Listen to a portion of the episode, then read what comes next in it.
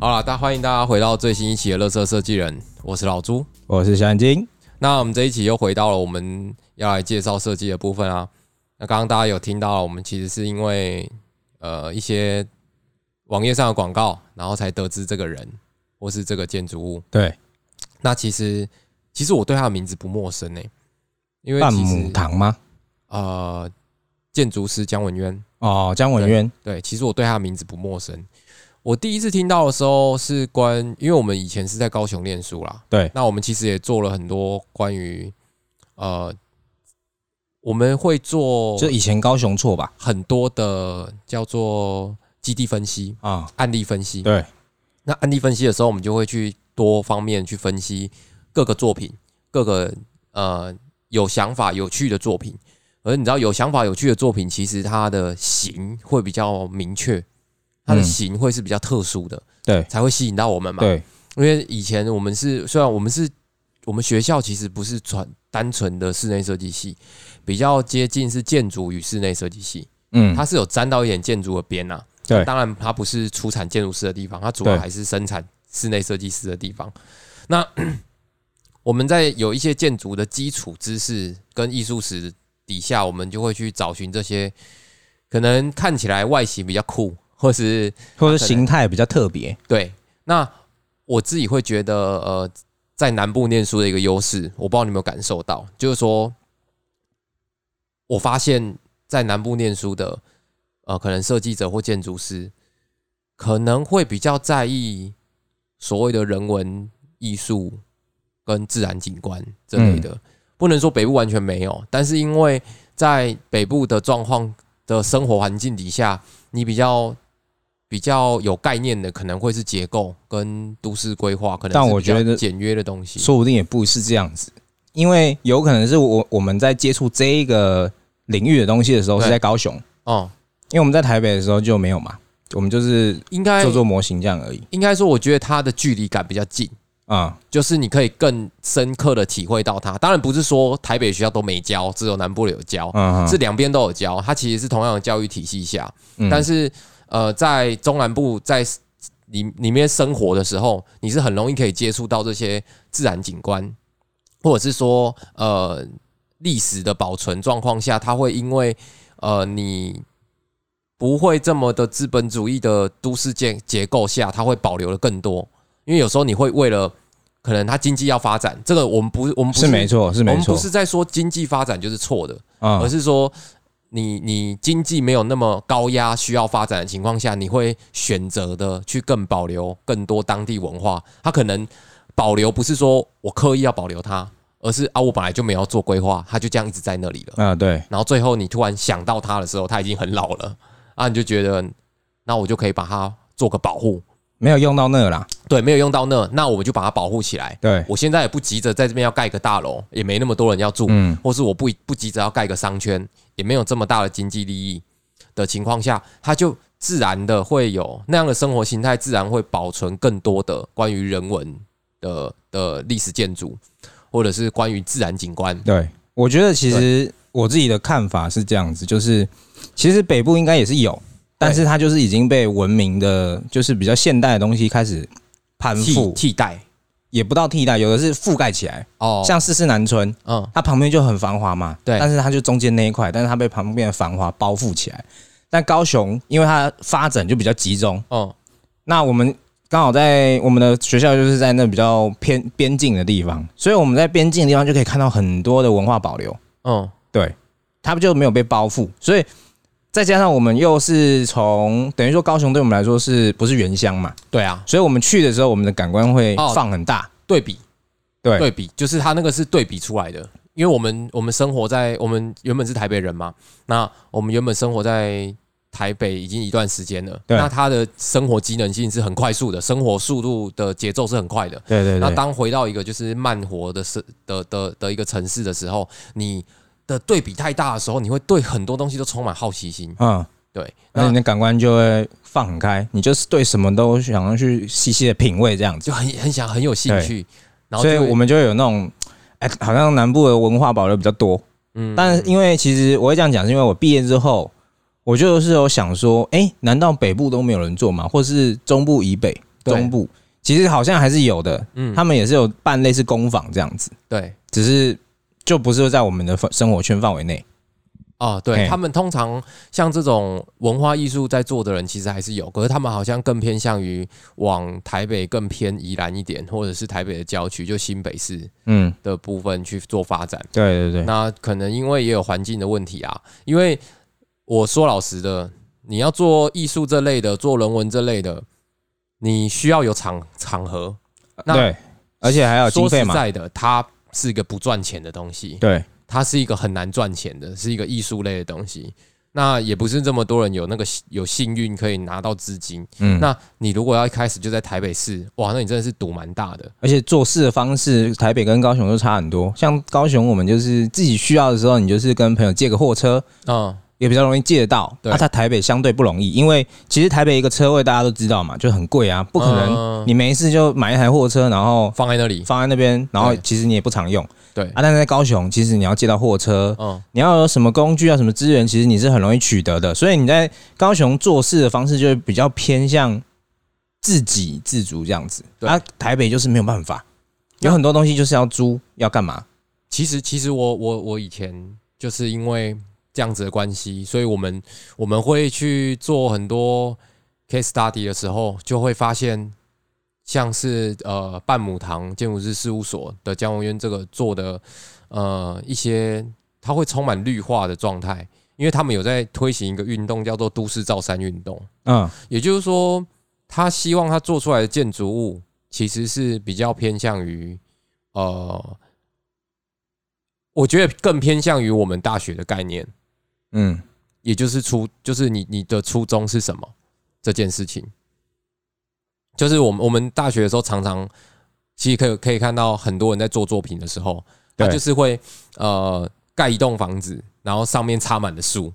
哦这是基本上樱花树吗？呃你是说不只是樱花树树吗？ 不管是樱花树还是乔木还是什么之类的，他们呃，因为樱花树其实也是一个我们高呃大学的时候也有一个人做过啦，就是一个蛮有名的个案例这样。嗯，它现在也蛮有名的。但是这个不是，我是说我是说这个这个这个案子啦，嗯，大家其实大大家当时是应该说。好啦，就是取笑啦，就是一部分是取笑，一部分是觉得一些冲啊好好玩小这样好玩这对样对子对。那之后我们也有机会会邀请到这个朋友来，这个樱花到树时候再朋跟友大家讲樱花树的缘由啦。好，对对对。 ，OK，那那其实我们在我们在大学的时候啊，基本上没有这么多限制，我们想什么就做什么。对基地我们自己找的，我们也我们更认真一点的人会去做呃日照计划跟跟降雨计划，嗯也，就是说你去分析它整年度它的降雨量什么什么。对啊其实但类是似其实甚至风向、太阳怎么但我照老这实样子说啦，我老实说，大学的时候啦，那个只是一个你胡乱的基础而已。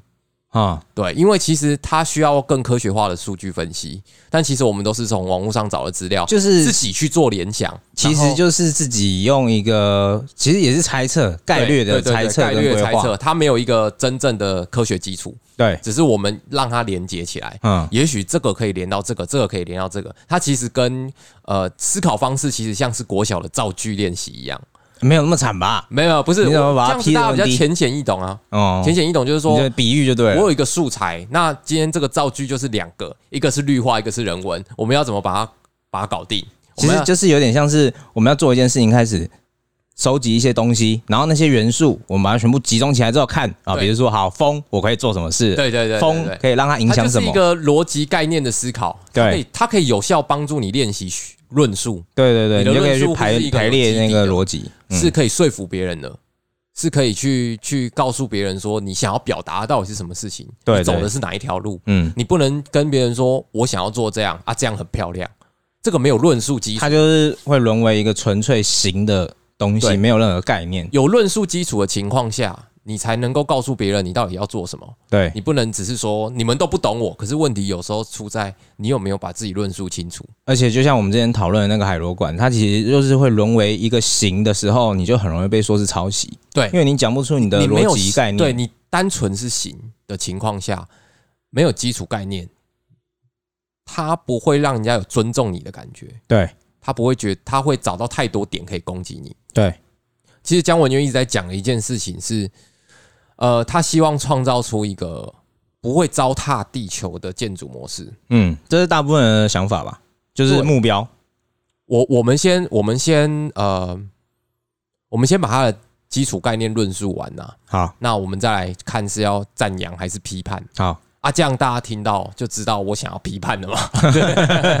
好、正常不会这样讲啊。对，当然我我不是在讲说这个人到底好与坏，而是我们当然会有我们自己的想法。嗯，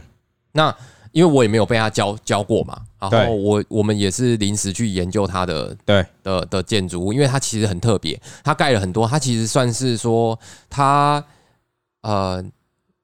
一九九七年创立了半亩堂，对它二零零三年之后开始做营造厂，二零零六开始变成一个建设公司，对，也就是包含设计一一路到一路到盖好，一路到贩卖，对，它就是一整条的。那其实，呃，他想要表达一件事情，我我不我不能说他错，就是说他说啊、开发商不喜欢种树，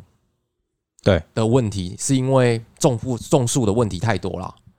像是什么问题？呃，举例例如一下说，呃我这里有树，你对，那里也有树，我的树是什么树？你的树是什么树？哦我的树，叶会掉到你那边，你的树叶会掉到我这边。第一个我是昨天清洁明明就扫好了，第你二不个照顾是好你的树，配合不起来，呃，配合不起来，什么意思？就是他这边种了一个超级红的东西，然后那边种了一个超级绿的东西，类似，就是感觉上也嗯许不太，也许也也许是这样，因为嗯他个性本来就不同。可是他们的树可能都是他们盖好的啦，就是他们在盖这个房子的时候就已经把它全部一起长上去了。啊啊，啊就可能只有小型的花圃可以让他们自己选择要种什么，因为其实种什么很重要，因为有些的树啊，你不能自己想种什么就种什么，有些树的树根它容易长得太长，它会延伸出去外面。啊，对，他他会会把旁边的弄个撑起来，呃，开地发砖台湾开发商不喜欢种，其实还有一部分就是结构问题，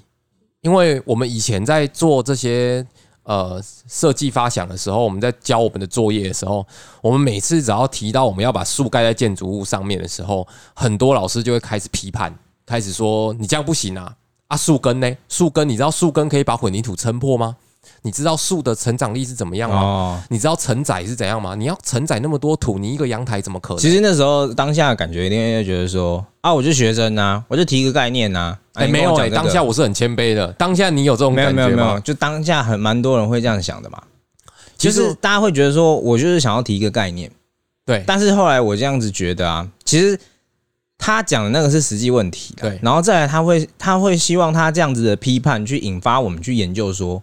到底要种什么样的树会合适，那又是一对门学问嘛，我觉得那个是他，其实他们是在他们是在骂没错，但我觉得他们一部分也是在引导，对就是要告诉我们说，你应该要把它研究的更透彻一点，而不是你跟我说你要种树。啊对，就是不连什是么随便树你都什么不知道树都种啊，不然它长到天花那顶到天沉花重板的问题，你要怎么解决？哎我觉得，因为这个是我们之后出社会之后要面对到的实际上的问题。对你不能丢一个很美好的梦幻，然后跟他讲说，其实我做不到，或者是做了之后会有很多问题。哦，这也是现在很常出现的问题嘛，就是很多室内设计做一做出来跟三 D 不一样嘛，然后再跟业主说没有，那个就是参考，但是业主往往会把三 D 当做对比，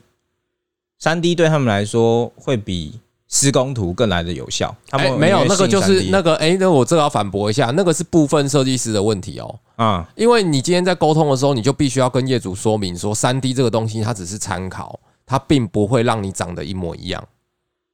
如果你要，如果你今天你要把它弄到一模一样的话，基本上它是一个另外一种专业，或者是有一些设计师他本身就会用这种图，那他就可以很明确告诉你说，三 D 跟实际上的状况会长得一模一样，而且还有选料的时候，其实都需要由业主亲自去确认说这个东西摸起来或看起来质感是什么样。然后由我们再去做做引导，告诉他说这个东西的确是这样子，嗯，就是就是不是说我不会跟他讲说你东西一定长得跟三 D 一模一样，对我会但跟他没有啊，说没有人会这样讲啊。对其实我看到的三 D 图都是上面都会印那个很大一排字，就是说仅供参考啊，哦但是我业主还是不会最后他还是会拿这个来对图。呃，我是还没有遇过这种业主啦，啊。对，因为因为我我前期我自认跟业主的沟通还还算 OK，嗯，就我不会特别去跟他说，你这个一定长这样，你这个一定长那他样。们是因为通常不会有人讲一定嘛，因为这不太可能，天不太下可能哪啊有哪有可能有一定的事？对啊，因为你光光的反光系数、光照，对然啊后你灯的 K 数，而且材质其实是掌控在业主手上啊，他嗯会想要有他想要的材质嘛？对，你怎么有办法说精确？就是想到他会会会决定怎么样？我觉得那个就是论述跟说明时候会出出现的问题啊。嗯我不，我我觉得那不叫做业主的问题或设计师的问题，而是你们两个是不是真的有真正的沟通到？嗯我觉得这个这点很重要，才不会到后面才才在这边翻脸啊。嗯，我觉得沟通是一件很重要的事情。对对，当然我们有点离题了。好，OK。对你现在拉讲回这来，拉趴回这来。样子，突然你想要直接骂室内设计界，哎、你不要乱去， 我没有要骂谁，那哎等等我就我会没有啦反击你们木工界。我没有啦， 哦我没只有是吗？提一个现象，好，就是一个比喻而已。就是说小眼睛都很不爽室内设计师，口无我哪遮有这拦样讲？我哪有这样讲？哎、啊然后呃，因为建商不喜欢做嘛，因为他需要付费付出的成本太高。对，再来就是很多建商啊，就是他不会在里面增加一些人文素养。所谓的人文素养啊，就是说，呃，我们很常看到的公社，其实现在的公社越来越往科技化发展。对，也就是说，呃，我们有使用过的嘛，就是电动麻将桌、嗯，麻将麻将室嘛，然后顶多一个小型的体育场，然后剩下的呢，都是越来越多的 SPA，或者是其实我觉得健身 SPA 健身房这很普遍啊呐、或者是呃，可能就是都是一些比较制式化的 KTV 这种，它是在封闭空间里面的东西，嗯，就它是机能性取向的。对我要干嘛，所以我租了这个空间，所以我去干嘛。对，对，所以它会少了很多的呃人跟人之间的交流，嗯，人人跟陌生之间的交流，它没有那种生活感，它比较像是我需要干嘛的时候我就去干嘛，而它没有那些景色。就但你想想看，假如说你今天要做一个好，假设说我们做一个健身房好了，对，跟做一个有景有有内景有外景的健身房，那当然是后者要付出的资源比较多，对比较高，维护上也比较困难。就变成说你健身房，变成说一定要放在建筑物本体的外围嘛，你就不可能把它塞在中间，然后阴阴暗暗，然后就一个空间这样而已。对，可是， 但是那个我对于建筑物来说，外围空间是很精华的，对，尤因为其它是照一到楼。光嘛。对，第一个有光，再来是它有商业价值。啊，对对因为它有可能可以做店面。对，可能可以做店面，可能可以再卖更高的价格。对，那当然，建商不喜欢做，可是江文渊想要告诉大家的是说，呃，你必须要在，就是我们在人类在创造自己需求的建筑物的过程当中，你还是需要顾到自然生态，对，并且顾到你的人文素养，因为它很强调一个东西，就叫做关照力、关照力，你什的么意观思察力跟你的创造力。哦，如果你没有好好体会生活的话，你是不会有关照力的。就是说，当你没有办法慢下来生活，没有办法好好喝杯茶，好好聊个天，好好下盘棋，好好跟自然做对话，好好的体会生活，用心生活，就像是我我们常在讲说，你要去尝试新的东西的时候，你是没有办法去增加你的对于事物的敏感度啦。哦，对，对你没有办法让这些就东等于西，说你脑袋里面不会有东西啊，你也不会有任何经验啊。因为他很讨厌木工师傅。诶，对，他有这样讲，这是没有他没有这样讲，但是这是我分析 的，嗯，因为他强调一件事，他好说哦我拒绝便当文化，哦，对哎对怎样不能吃便当啊？中午要吃什么？他说我拒绝便当文化， 不是，我就想所以知道中午不然要吃什么嘛？没有啦，他其实是说他拒绝的便当文化是说 大家没慢下来吃饭啦。哦，你就对吃太快，对，啊，他诶，不要误会哦，他真的没有讲木工师傅怎样，只是我觉 你得帮他帮他引战这样子。，好，我先把我刚刚那一句话取消掉，大家听听看。好，拒绝便当文化，嗯，慢慢吃饭，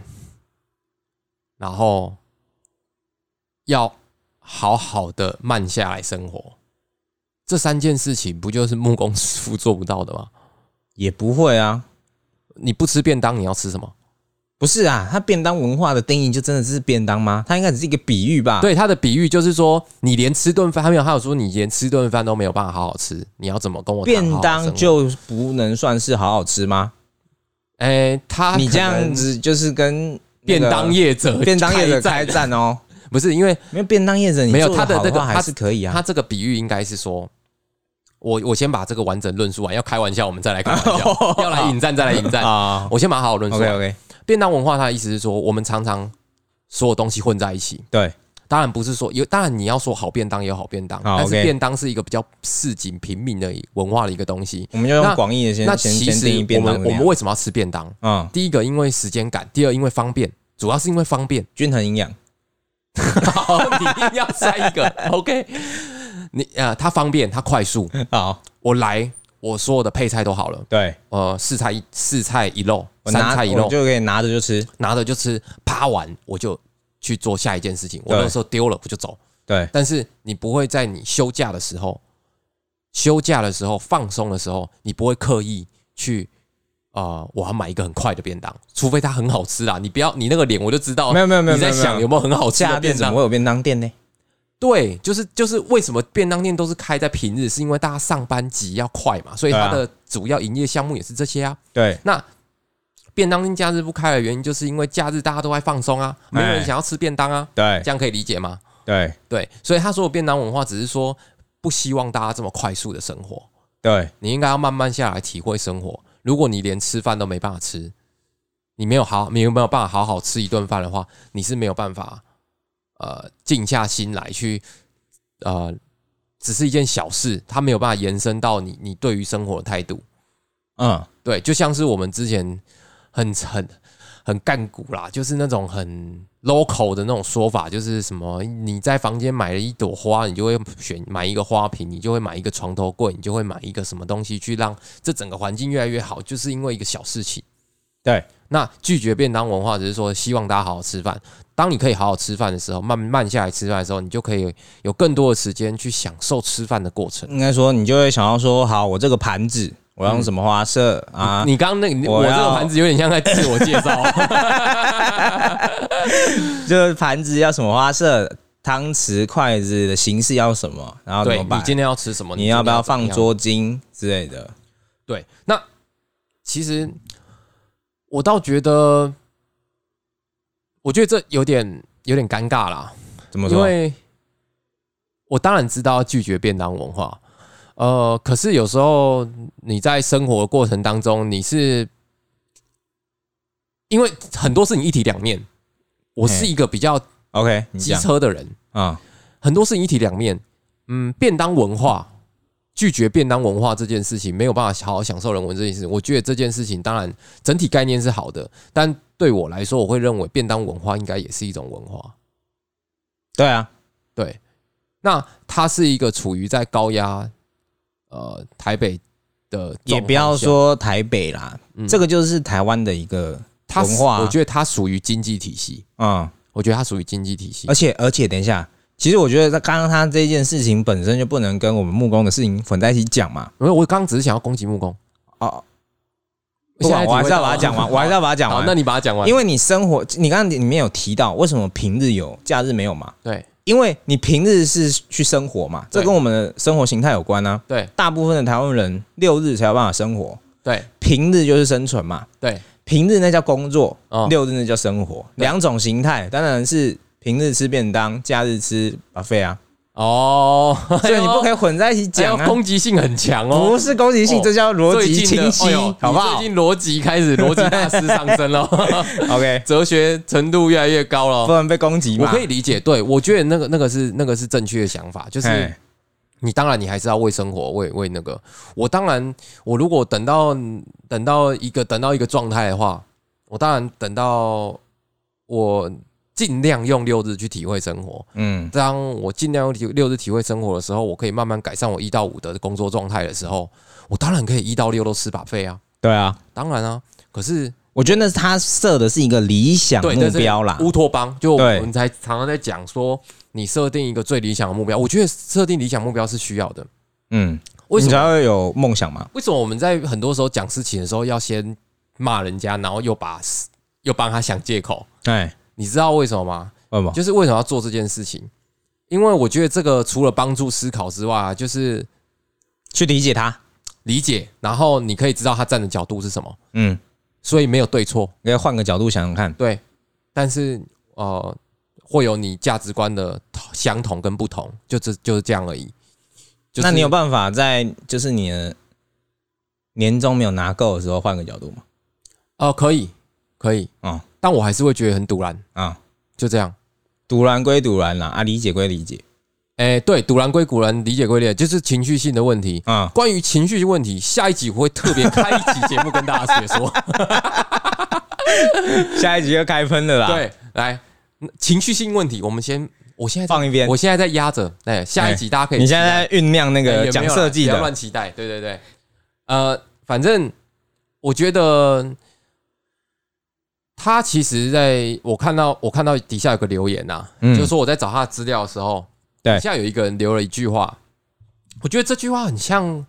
是我们平常以前常常会就是在学生时代会拿出来话，就是有一个人在他的介绍影片底下留了一部一句说：“高楼式建筑对，本身都不自然了，你还谈什么自然？”这个我觉得有两个角度诶、好，让你论述。一个角度是说，因为你在就这跟便当文化其实是一样的，嗯，你在一个这么快速的国家，对经济体系就是这样子嘛，对，你就是必须要高楼，你人口这么密集，你就是必须要高楼，那是无可避免的嘛。对那你当然就是要想办法去降低呀，因为我觉得他他的做法就是城市里面的造山嘛，对他就是想办法用植壁去覆盖它，去降低它的蓄热嘛。因为其实混凝土建筑就是会造成城市的热岛效应嘛，就是它会聚热，然后你晚上就会很热，然后你就必须开冷气，对然后你就会增加碳排放。再加上它是一个不可回收的材质嘛，没错，对，所以它现在种树就是去降低环境冲击，因为你你身处的经济体系就是这样子，你不可能说你没办法去、我要进。步，然后我要科技发展，我要金融好，我要股市赚钱，对，那就是然后那就是他妈的那就是用爱发电。对对，就是就是我们之前常讲的，你你在决决定任何事情，或是你对任何事情做出批判之前，当然用爱发电是我们就是平常大家的酸民在讲的啦。对但我对觉得对你从后面去了解它，不是说我们今天为了就是要就讲它不好还是怎么样，那个没有对跟错，但是你在处理一些事情的时候，其实它有很多的现实面。就对像我们前几期常在讲的，你光是做一个建筑物，就有政府，就有就有民间各种资金的问题。对对对，你没办法真的随心所欲，这么的高高在上的状态，这么的圣人的感觉，因为所有的人都有缺陷，所有人都有缺点，所有人都会被抓到不好的点。应该说事情就像你刚刚讲一体两面嘛，，对，没有没有事情是完全好的啦，它一定会牺牲掉什么，嗯、如果你说他对于这样，他他的建筑物盖起来是这样子，那他可能对于建筑业来说也是一种冲击啊。对，就是为什么你要这样做？那你这样做搞得大家利润很低之类的，就连最现实都是都是这样子。那其实，呃，我自己对于它的建筑物，我个人说实在的，我看完没有特别的感觉。以外观来说啦，但是我觉得住起来说不定会蛮舒服的。哦，我我也不喜欢虫，哦，你不喜欢虫是不是我也不喜欢虫啊。啊，对对，你跟我比我更怕虫，我更怕爬啊山那一集有讲 过，对对对对我对。呃呃呃，可是可是，我觉得有一点很重要，就是虽然我我对他的，我觉得那就是我我对他的作品来说，我没有共感，啊，我没有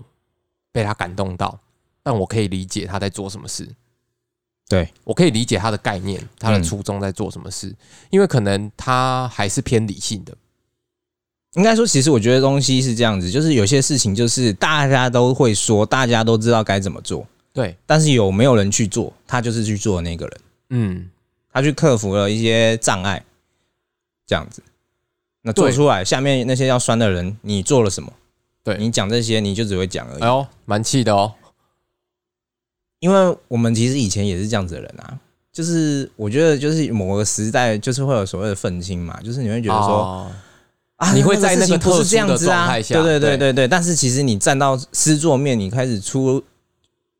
出社会或出事之后，对，就是你会觉得说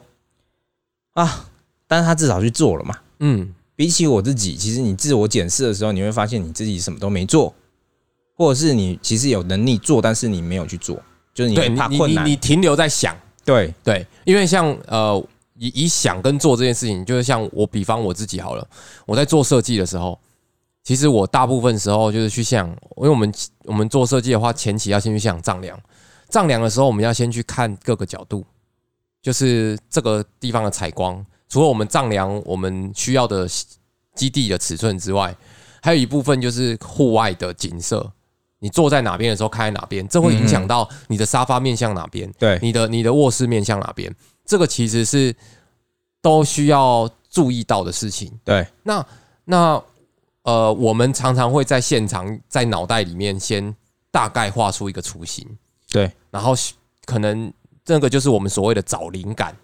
其实就是一找灵感个其实初步的对生活的对想象。你初步的生活想象的时候，你会先长在脑袋里面，对，然后当你大概都差不多完成，你有八百分之六十到七十的雏形的时候，我会把它放样出来。嗯，我会把它丢在三 D 里面，开始一步一步去画它。但是当进去画的时候，设计才刚开始，对，因为你进去画的时候，你就会发现很多东西跟你实际想象的尺寸上可能不合，对可能跟你的体感不合不一样，那你就需要做修正、做修改、做细节的雕刻，那嗯，它的形式才会出现，它的才会更符合机能性，跟更符合所谓的设计性。对，所以，呃，想跟做真的是两回事。那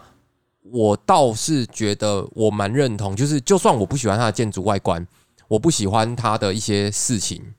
呃，就是它对于建筑的处理方式，嗯，但我可以完全的理解他在做什么，对，我也欣赏他的乌托邦的概念，我觉得他的整体想法是对，当然还有很多修正的状态，嗯，但我不我不否认，我觉得都市造山运动是一个值得做的运动。对，虽然说它目前的都市造山运动大部分都还是在新竹，还是在比较应该说他没有办法到中部市中心来了。对，还是没办法。我觉得那有可能也是，呃，讲白一点，资本额的问题。嗯，对，因为还有它的使用率的问题。呃，因为如果你真的要讲，嗯，桃珠影院也算是都市造山运动啊。嗯，但是他没有像他这样子插满啊，啊，这只是因为现在还没开始插吧哦，？还没有开始插对是不对，是他们的概念上面其实是有啊都是树的，哦对对对。那但是这就是资本问题嘛。那你今天台湾的一个小小的建筑公司，跟跟一个很大很大的企业来比的话，你根本没有办法去承受那样子的压力。甚至你看，呃，陶朱影园现在还没卖出去，而且其实我觉得，哎、对啊，我觉得你讲到一个最重要的重点，对，为什么市中心没有办法出现这样的东西？为什么在当初在标案的时候，设计上、建筑上都是充满绿意的，但是对在盖出来其实没有？我觉得就是又少了人这个元素。哦讲的通俗一点，就是他妈的根本没有人买得起啊，哦，对啊，没有人维护那些绿树，怎么可能在你的建筑物上有办法生存？它又不是土嘛。对，就是我们都憧憬那样的状态，对可是我们选择有限。对我说实在的，呃，他也不是在建造一个很便宜的建筑，他并没有所谓居住正义这件事情，他还是大楼，对他还是可能售价还更高，对但是它的售价更高是因为他在贩卖他的这个理念，这个理念本本身没有错，贩卖这件事情本身也没有错。那当然盖这样的的地方，他需要他在做的这一件事情是呃成本需要再高一点，成本更高，因为它楼板可能就要更厚。对，但成本更高，并不代表他做的是错的。他对他，因为他不是圣人呐、他也不是一个慈善家还是什么的，他就是一个建筑师，他在做好他该做的事，他做的不错。但是，呃，整体来说，建筑本身还是一个很贵的东西啊，对，你还是，毕竟它是一个需要多方人力合作。而且我讲实在一点，有时候有时候有有点比较像好好生活，我当然知道好好生活啊，嗯，可是谁如不果想你好好生活？对啊，你身上如果背八个案子，你要怎么好好生活？对啊，就是就是你要自己去应急出来。我就算身上这么多案子的情况下，我还是会逼自己说，你必须要看书，你必须要有机会被人家拉出去玩，对啊，对，尽量不要排，因为我就是有点像是那种他们之前都会说，都市人生活就像夹缝中求生存，对啊，你不要便当文化，你要慢慢的生活，但是你又是生活在这么紧凑的都市里面，你想要提升自己的文化涵养或者是生活体验，你就必须快速的去摄取这些东西。对就像木工为什么要吃饭很快，因为他需要睡眠。你有没有发现一件事情？你有没有发现一件事情？啊在你刚刚论述之前，我突然想到一件事， OK，你 讲我觉得这件事很值得拿出来说，也好刚好可以当我们今天的结尾。好，对，就我们最后一个议题啦。嗯，你有没有发现，我们介绍这些厉害的建筑师、有趣的建筑师，对，或是我们有兴趣的，他们通常都不住在台北市中心啊。哦，对、啊，对啊，他因为们台北开始市会，没有办法让他们生活。他们因为他们更感性，嗯，或是他们更了解自己要的是什么。他们想创立一个乌托邦，可是台北这边已经变邪恶万恶都市的感觉。应该说他一直一直有一个一层膜在，他们没有对办法突破那个膜。就是他呃，我觉得，而且我觉得地地也不够多，没有办法让你去做一些实验性的东西，对，然后又规法规很多。尝试不够，然后金钱不够，所以然后他们就会开始一直内化自己的心境。然后你有发，就是我发现，就是你呃，先不要你不要去看贾文渊的这些呃建案类的，嗯，呃，它有一些是属于区域性的，还有宗教性的东西，就是宗教性的建筑、区域性的建筑。其实我觉得从那边来看，当然那不是我们今天的重点，但是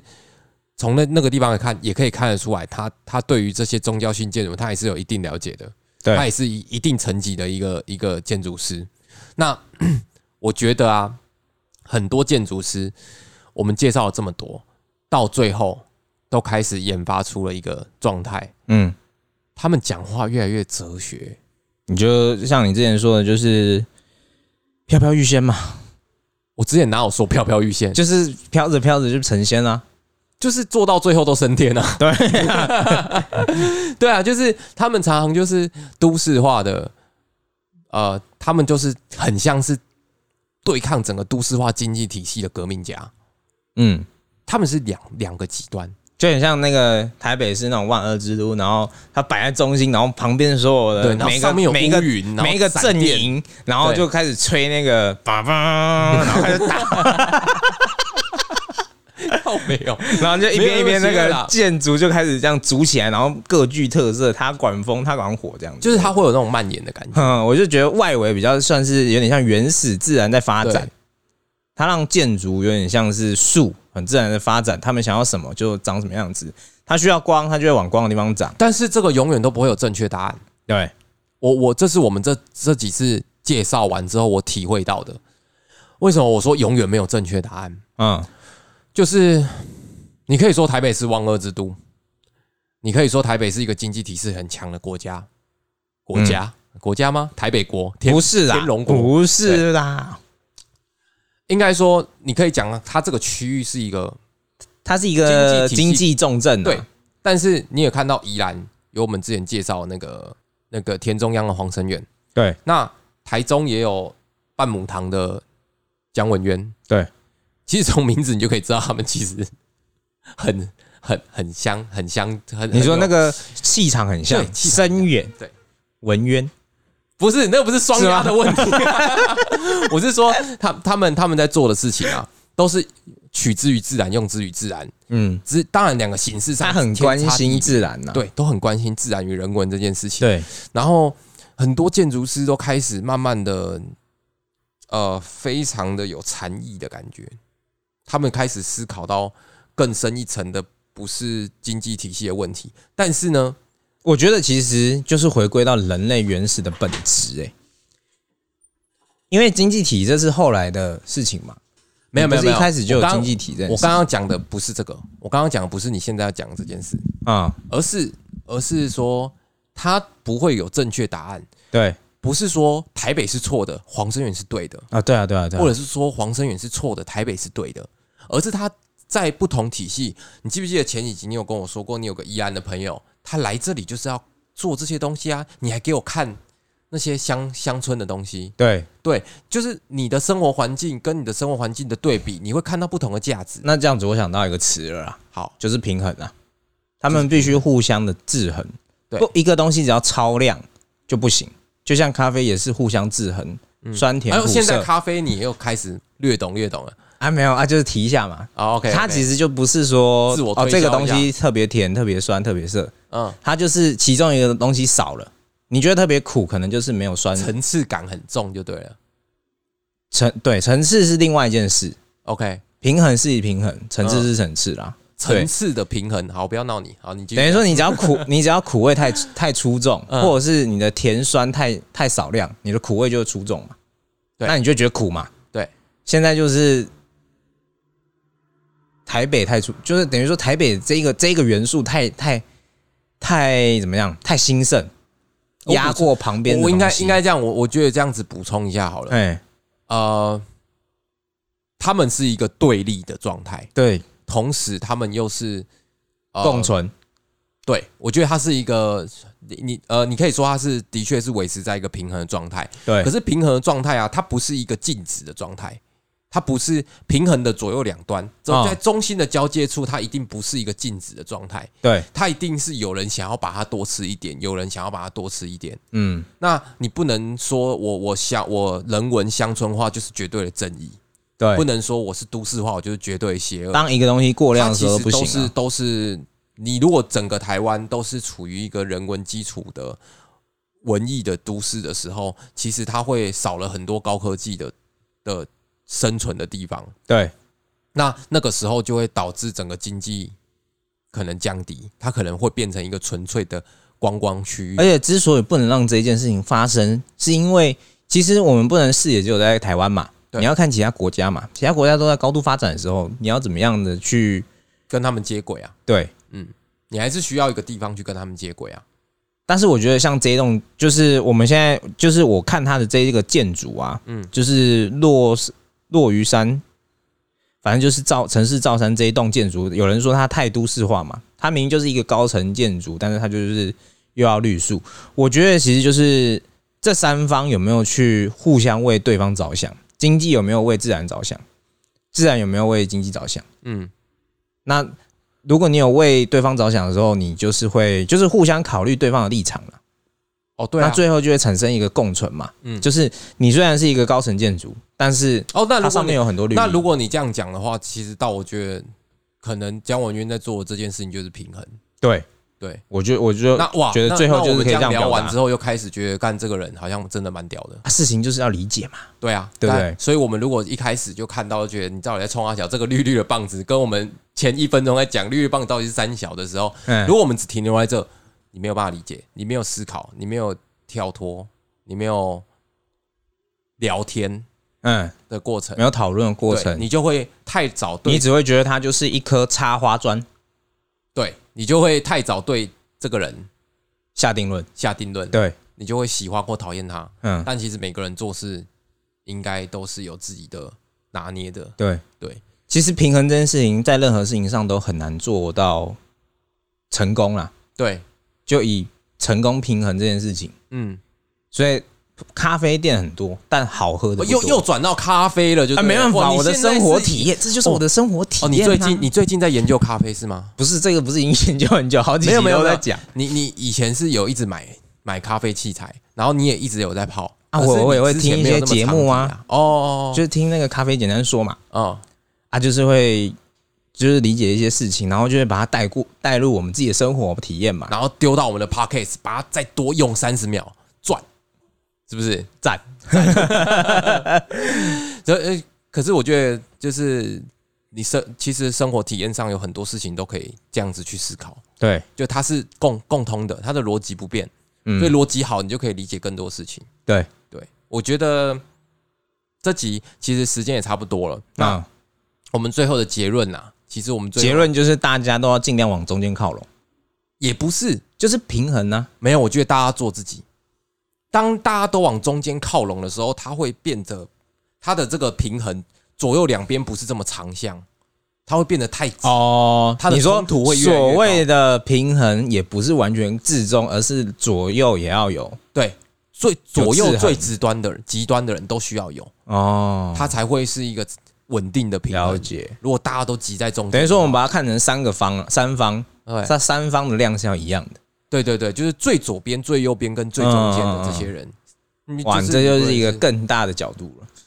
哎对，哎，因为毕竟哇，我躺谁离我躺谁，好最了，终还是要损 一下今。天就到这边，谢谢大家的聆听。那我们下一集就会带来关于情绪性的发言，请大家拭目以待。 OK，那今天就到这边，我是老朱，啊，我是小眼睛，大家拜拜。拜拜。